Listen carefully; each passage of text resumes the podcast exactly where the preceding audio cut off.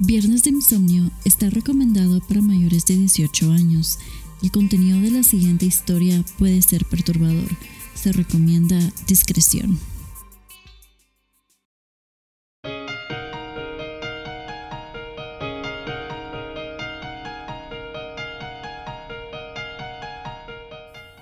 Para la mayoría, los niños representan la inocencia, la esperanza y el futuro. Por eso las historias de niños asesinos y psicópatas resulta ser una verdadera sorpresa para cualquier persona. Niños violentos, ciertamente los hay, pero casos en los que esa violencia se lleve al extremo de matar son muy excepcionales. Lo que ocurre es que nos sobrecogen especialmente porque se supone que son inocentes. Como nos sobrecoge la idea de que un niño que todavía no ha vivido pueda suicidarse. Parte del cerebro no llega a comprender que existen menores de edad que no solo son capaces de matar a una persona, algunos de ellos ejecutan el crimen de una manera atroz y sanguinaria. Enrique Cheburúa, catedrático de Psicología Clínica de la Universidad del País Vasco, indica que para que un niño se convierta en asesino, ha de darse una serie de condiciones. Que haya un daño cerebral que afecte a los mecanismos reguladores de la conducta y provoque una impulsividad extrema. O que tenga alguna vulnerabilidad de tipo biológico o psicológico.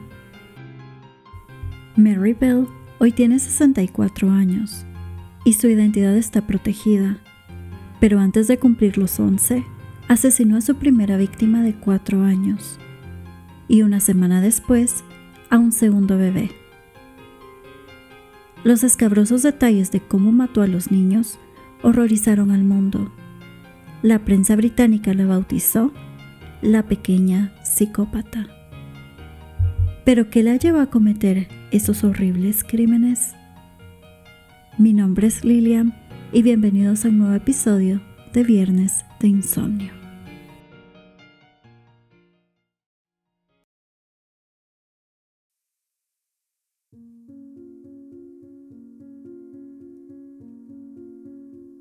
Betty McCricket era una adolescente de 16 años que se drogaba, tomaba alcohol en exceso y vivía del sexo sadomasoquista con extraños. Ejercer la prostitución con una bebé sería una tarea casi imposible. Es por eso que al nacer su hija el 26 de mayo de 1957 en Newcastle, Inglaterra, lo primero que dijo fue, Llévense esta cosa lejos de mí.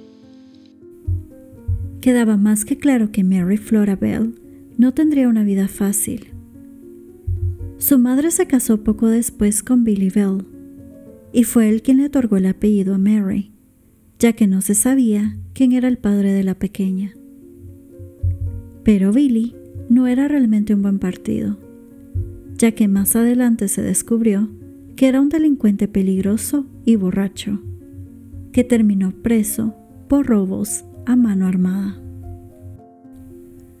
Desde pequeña, Mary sufrió los abusos de su madre, y ésta siempre buscaba alguna forma de tratar de deshacerse de ella. Una vez incluso la trató de dar en adopción a una mujer claramente inestable, que se iría a vivir a Australia. Sin embargo, la hermana de Betty se dio cuenta de la situación y la detuvo. Pero Betty no se cansaría hasta deshacerse de su pequeña, ya que en dos ocasiones le dio varias píldoras de dormir mezcladas con dulces para darle una sobredosis, por lo que tuvieron que hacerle un lavado de estómago a Mary. La tía de Mary no se creía que esto fuera una travesura de niños, como Betty decía por lo que ella y su esposo quisieron adoptar a la pequeña, pero Betty se opuso. Un día, Mary se cayó de un alto ventanal y en los estudios que se practicaron se observaron daño cerebral.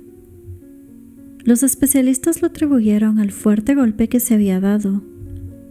Años después, se concluyó que ese daño en la corteza prefrontal se debía más bien a los violentos golpes que le daba su madre.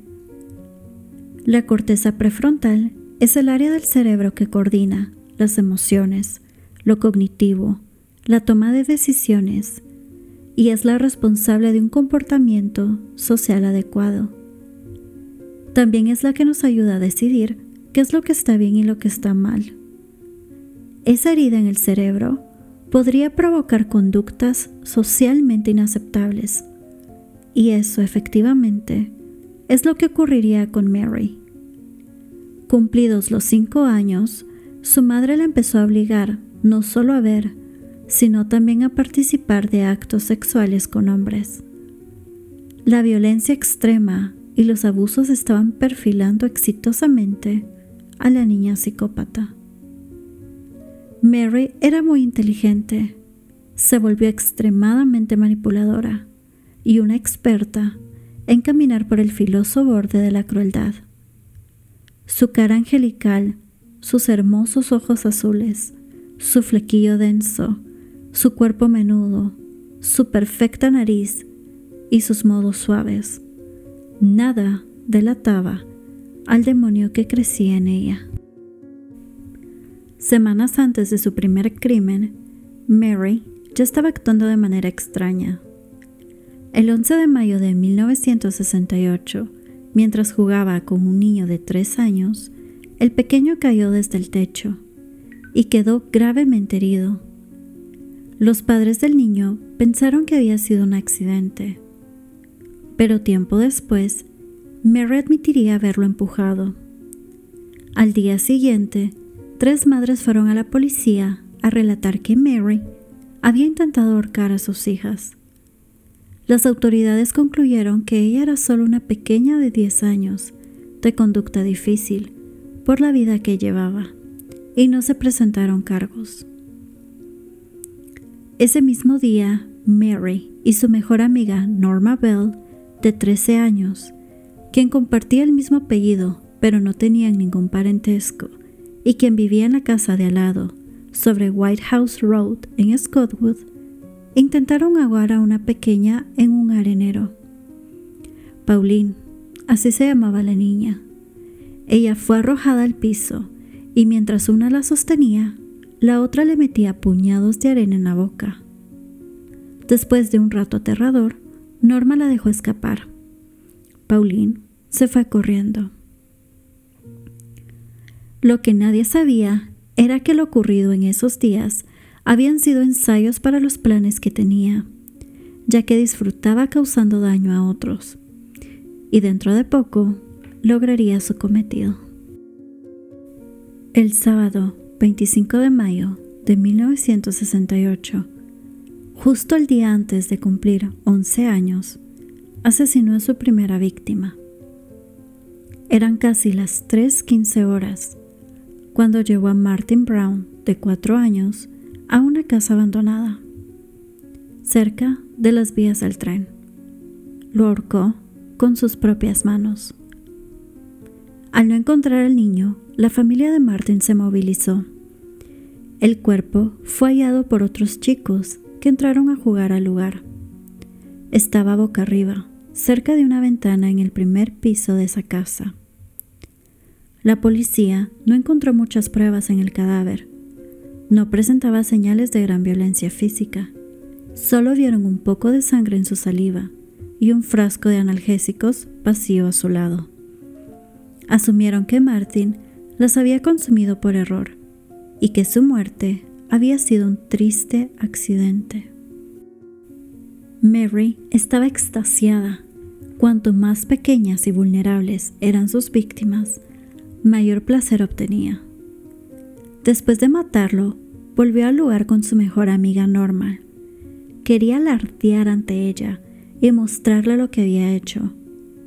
Pero donde había abandonado el cuerpo de Martin, encontraron que ya se había reunido mucha gente. Las echaron del sitio, así que Mary quiso ir a avisarle a la familia de Martin, ya que ella necesitaba disfrutar de lo que podía provocar sus acciones.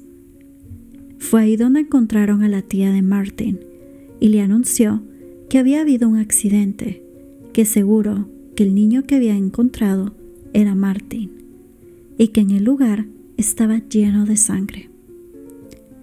La familia de Martin aceptó al principio la idea de la ingesta accidental de medicamentos, pero cuando empezaron a ver el comportamiento de la pequeña Mary, cambiaron de parecer. Simplemente algo no estaba bien.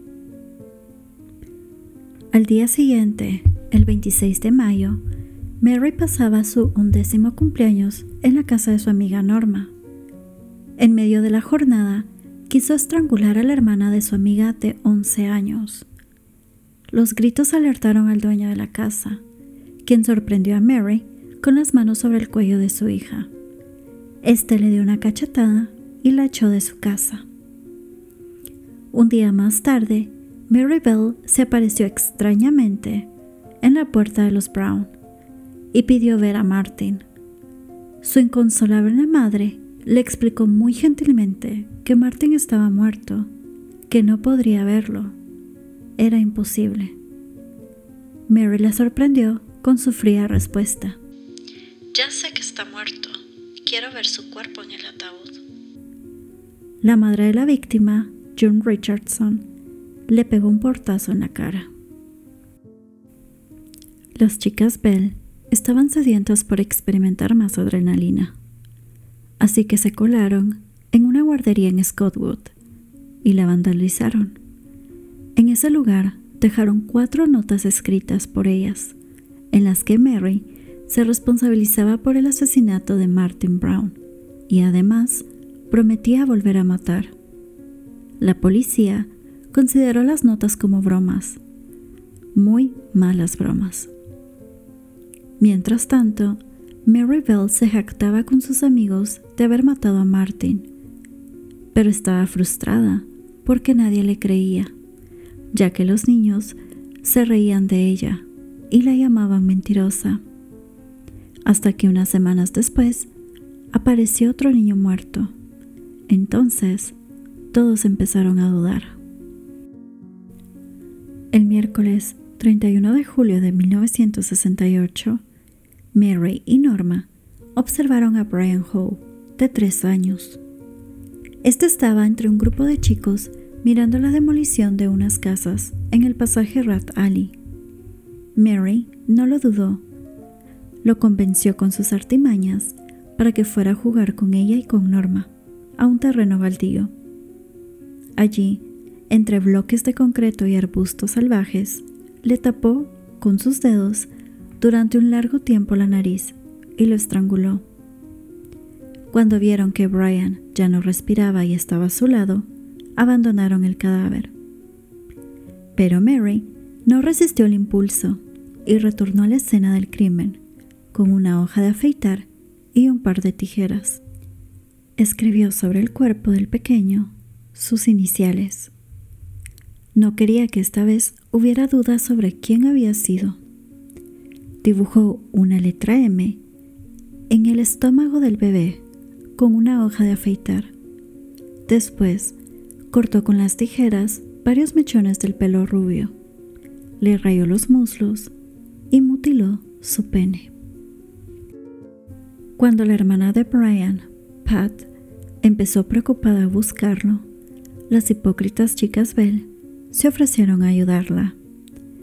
Mary incluso le señaló la zona de bloques de concreto en el terreno baldío donde se encontraba el cuerpo. La hermana desestimó su ayuda, diciéndoles que Brian no hubiera ido nunca a jugar a ese lugar. Mary insistió porque quería ver el shock de Pat al encontrar a su hermanito, pero Pat se negó y siguió su camino. El cuerpo de Brian fue hallado más tarde esa misma noche entre la maleza, y es así como todo el lugar entró en pánico. El análisis forense detectó las letras grabadas en el cuerpo del menor y los daños en sus genitales. La M parecía haber sido primero una N a la que le habían agregado un palito. Los expertos sugirieron que el autor, debido a la ausencia de fuerza física en la cual hicieron tal hecho, podía ser otro niño. Y es que en realidad estaban en lo cierto. Mary y Norma mostraron tanto interés en los dos casos que terminaron por despertar la atención de los investigadores. Norma se veía extasiada. Mary, en cambio, se mostraba evasiva, sobre todo cuando le dijeron que ella había sido vista con Brian el día del crimen. Cuando se celebró el entierro del pequeño, Mary fue observada merodeando su casa. Hubo testigos que la vieron mirar el ataúd y frotarse las manos con una cínica sonrisa, como si se tratase de una película de terror. El espanto ya caminaba por el barrio y los padres entraron en pánico. Mary incluso se burlaba de los otros niños que decían extrañar a las víctimas. Era demasiado cínica. Pero una niña de 11 años no encajaba con un asesino en serie. ¿O sí? El policía, James Dobson, convocó a Mary para un segundo interrogatorio. Ella les dijo muchas historias. Dijo que había visto a un chico de 8 años pegarle a Brian aquel día. Además aseguró que ese chico malo llevaba un par de tijeras rotas. Eran como plateadas, con algo que no estaba bien. Como si una de las hojas estuviera rota o doblada. Explicó muy detallista. Este, ese fue su gran error y el que la terminó implicando. La mutilación de los genitales de Brian no había sido revelada a nadie, ni a la prensa ni al público, a nadie. Lo de las tijeras solo podía saberlo el asesino real. Así que eso era todo. La tenían.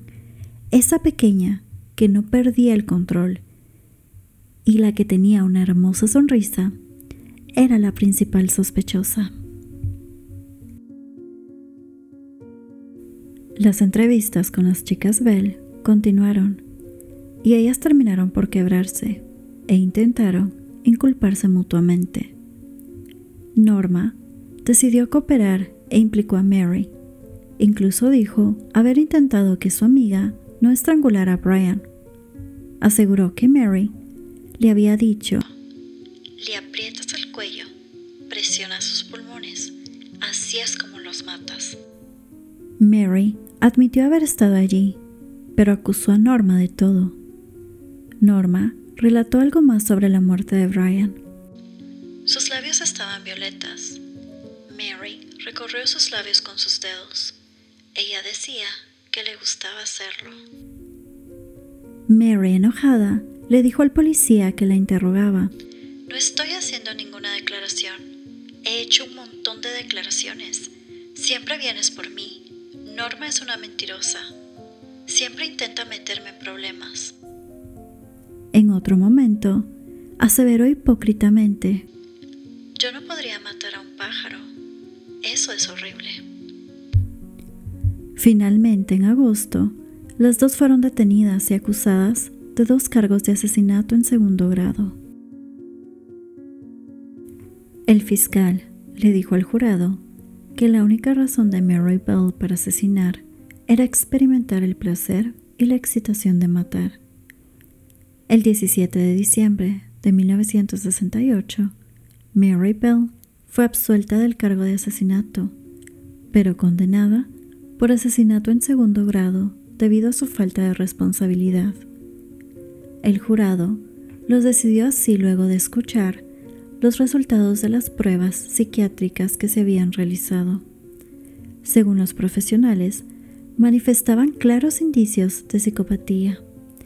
El psiquiatra David Westbury sostuvo que la acusada tenía un claro desorden psicopático y cuando el juez le consultó si conocía algún lugar a donde se le pudiera derivar, dijo que no y agregó que consideraba que el tratamiento iba a ser muy largo y que podía tomar muchos años. El doctor Orton vio en ella una falta total de empatía. Además, durante el juicio se supo que había maltratado animales y que no mostraba ningún tipo de remordimiento por los homicidios. Una frase de las tantas declaraciones de Mary golpeó por su crudeza a los presentes. Y esta fue. Me gusta lastimar a la gente. El juez sostuvo en su alegato final que Mary representaba un gran peligro para otros chicos. Es mi deber proteger ante todo a otra gente. Ella representa un grave riesgo para otros niños si no es observada continuamente de cerca. Hay que tomar todas las medidas para evitar nuevamente los hechos como estos, por los que ha sido juzgada y hallada culpable. El jurado demoró 3 horas y 40 minutos para llegar al veredicto. Fue sentenciada a prisión indefinida. Norma, en cambio, fue absuelta de ambos cargos. Por primera vez, Mary Flora Bell lloró desconsolada. Su madre y su abuela estaban sentadas en un banco de la sala. Betty se encontraba con una larga peluca rubia y actuaba como si en verdad le importara el destino de su hija, pero todos sabían que era un mal teatro, ya que su interpretación no era muy buena. Mary fue enviada al reformatorio Red Bank en Lancashire. Desde el momento en que fue presa, Mary fue el centro de atención de la prensa británica y de la exitosa revista alemana Stern. Betty la visitaba y supo aprovechar su fama para vender, en varias oportunidades, historias acerca de ella. Su propio beneficio económico estaba otra vez ante todo. En 1977, Mary Bell ocupó de nuevo los titulares de los medios cuando escapó de la prisión semiabierta de Moore Court con su compañera Annette Priest. Dos días después, fue hallada en compañía de dos hombres de 29 y 32 años y la regresaron a la cárcel. Tenía ya 20 años. Poco después de salir en libertad, Mary conoció a un hombre casado. Ella misma contó que le había dicho que me iba a demostrar que yo no era lesbiana. Era difícil para mí no pensar en el sexo como algo sucio. De esa experiencia quedó embarazada. Mary enfrentó entonces una crisis moral. No quería tener a ese hijo, pero dudaba porque pasaba de la ironía que lo primero que haría luego de 12 años en prisión por matar a dos niños era matar a mi propio hijo. Sintió que no tenía elección y ese bebé no nació. El 13 de mayo de 1980, Mary Flora Bell fue liberada de la prisión abierta de Action Grange, en la que vivía. Tenía entonces 23 años.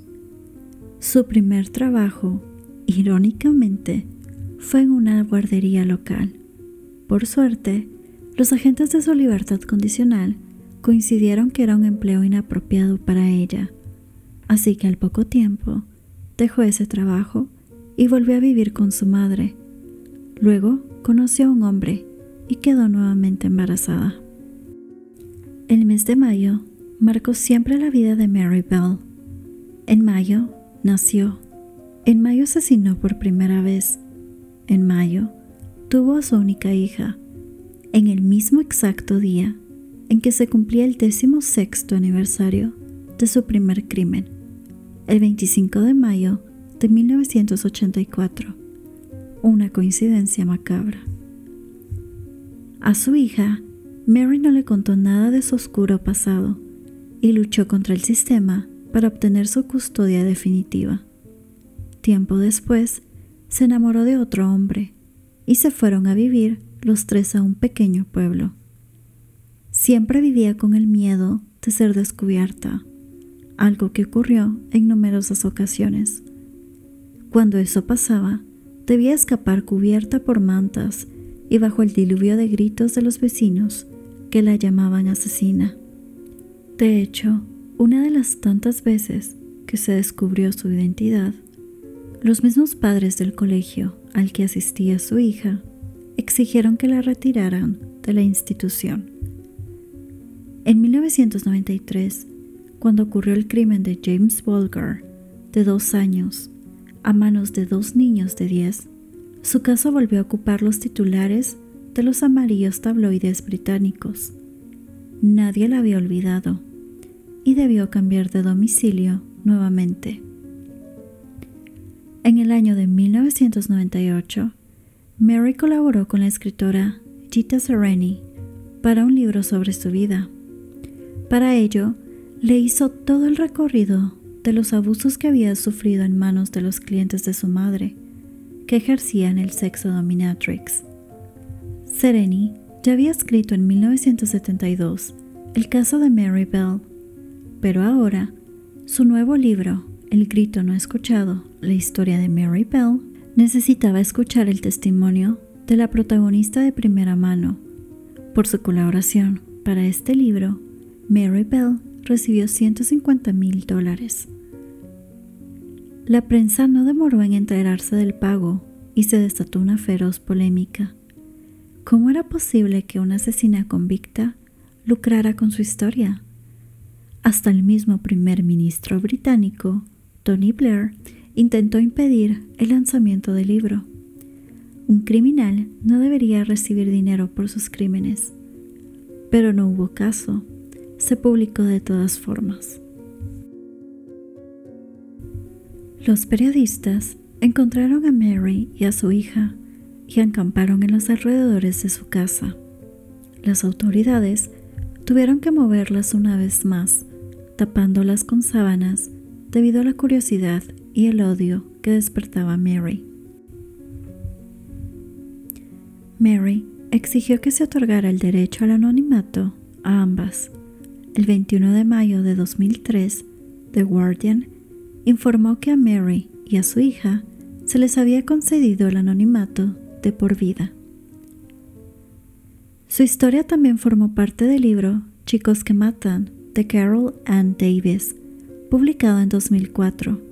Sus crímenes inspiraron películas, episodios de programas de televisión, series, documentales y canciones de bandas heavy metal. En enero de 2009, Mary Bell se convirtió en abuela a los 51 años. A su nieto también se le garantizó el anonimato. Esto volvió a generar gran conmoción social los presos empezaron a solicitar los mismos derechos que se le habían dado a Mary. A esa norma se le pasó a conocer como el decreto Mary Bell. La madre de Martin Brown, June Richardson, quien murió en 2013 debido a un cáncer de pulmón, dijo enojada a los medios, Espero que cuando mire a su nieto recuerde a los dos pequeños que asesinó. Nunca la perdonaré. Sin embargo, aseguró que apoyaba el pedido de anonimato para su hija y nieto, ya que contra ellos ella no tenía ninguna clase de rencor. Los familiares de las víctimas repudian las garantías que le dieron a la asesina diciendo que a ellos no se le había garantizado nada. La madre de Brian Howe, Elaine Corrigan, opinó espantada. Todo el mundo habla sobre ella y ella debe ser protegida. Como víctima, no tuvimos los mismos derechos que los asesinos.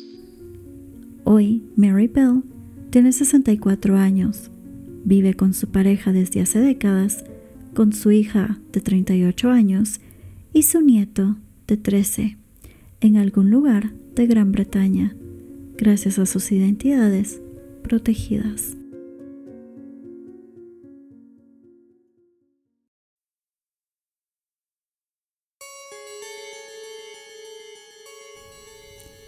Gracias por acompañarme en el episodio del día de hoy. Espero tengan un excelente fin de semana y nos escuchamos el próximo viernes.